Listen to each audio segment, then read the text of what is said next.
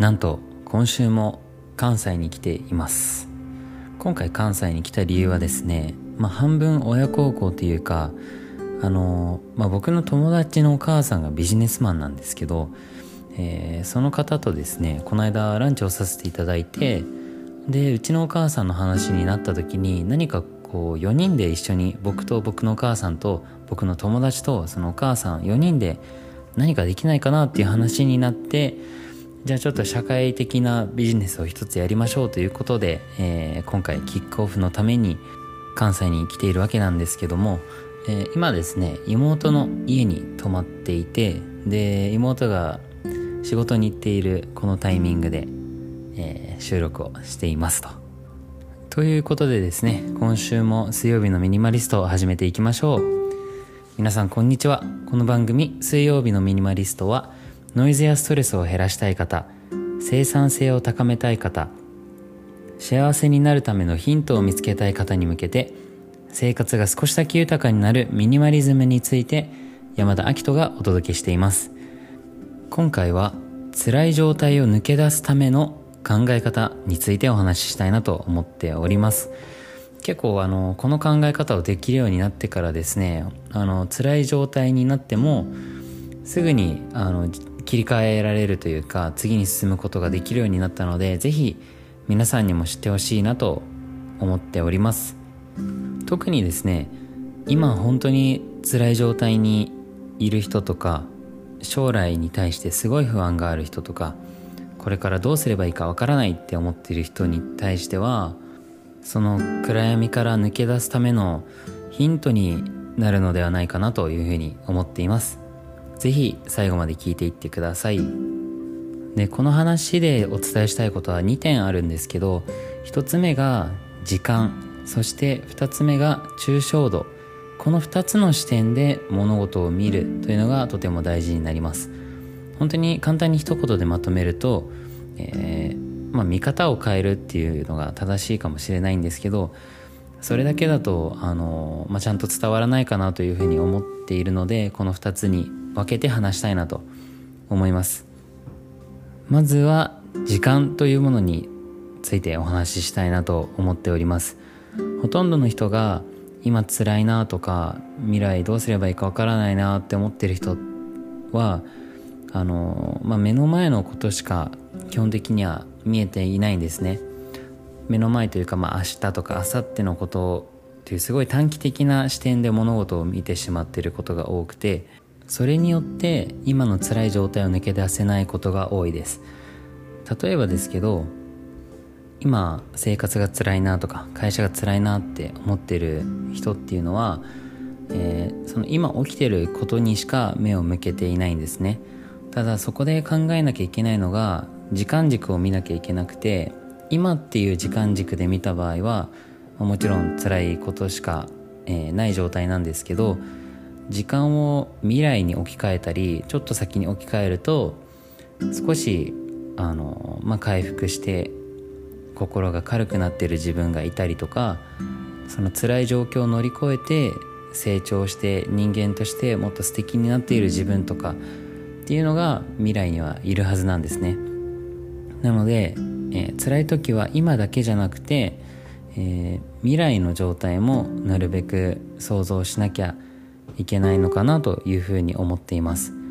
そして未来を想像する時に大事なのが理想の自分の状態を想像することです。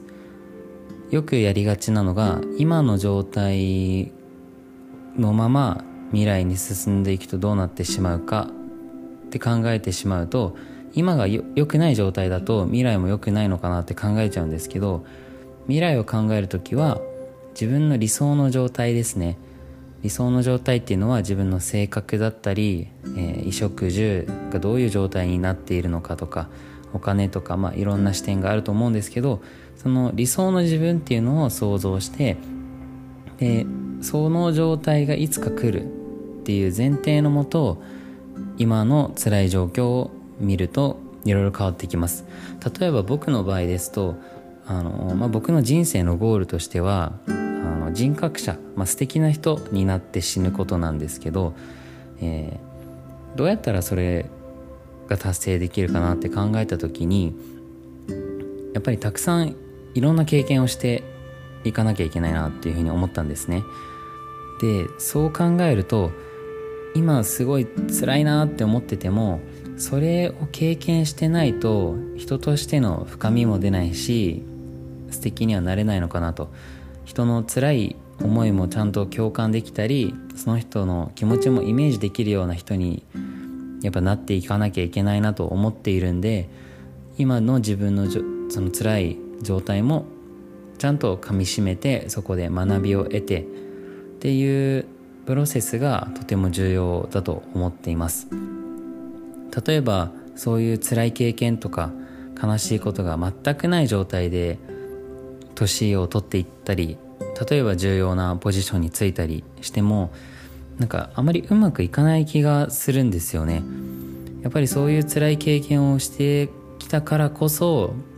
そういう視点を踏まえて、えー、発言とか行動を選択できますしそういういろんな価値観とか視点を持ってる人の方が信頼されると思うんですねこれって、まあ、さっきのはまあ役職とかポジションとかそういう話だったんで恋愛に置き換えても同じだなと思ってて、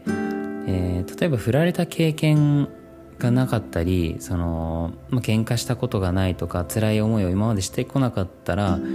相手の気持ちが分かんないと思うんですよ。けど辛い経験をいろいろしてきたらこういうふうなこと言葉遣いの方がいいのかなとか今こういうこと考えてるのかなっていう共感力も高くなってきますしそれを踏まえて相手のためを思って行動できる人になれるのかなと思っています。なので未来の自分がもっと素敵な人であるためには今たくさん辛い経験をしておいた方がいいんですね。なので僕はそういう視点で、えー、時間軸っていうのを見て今の辛い状態に向き合うようにしています。これが時間という視点で物事を見るという話です。でもう一つが抽象度を変えるっていうのもすごく重要でこの抽象度を変えると物事の見方っていうのが本当に変わってきます、えー、例えばですけど目の前にコップがあるとしたらそれを物っていうのか水が何ミリリットル入った透明のコップっていうのかでこう具体性が違うと思うんですよ。抽象度が違うと思うんですよ。なので、えーと、それも辛い状態と同じでほとんどの人が超具体的に目の前のことを見てしまうんですよ。例えば仕事だったら上司にこういう言い方をされて自分はこことこことここはできなくて、えー、っていう感じで落ち込んじゃったりもすると思うし恋愛だったらえー、大好きだった〇〇さんと、えー、何年間一緒にいたのにこうでこうでこういう理由で別れてしまったみたいなのってすごい具体的だと思うんですね。でそれって自分の視点だけなんですよ。けどこの抽象度っていうのを変えていくと視点がガラッと変わります。例えば仕事で自分がミスをしてそれによってすぐ落ち込んでたり辛いなって思ってる時に抽象度を変えるとその個人視点ではミスをしてしまったかもしれないんですけどじゃあそれをチームとか会社規模で見た時にそのミスの重大さはどれぐらいなんだっていう視点になるんですね。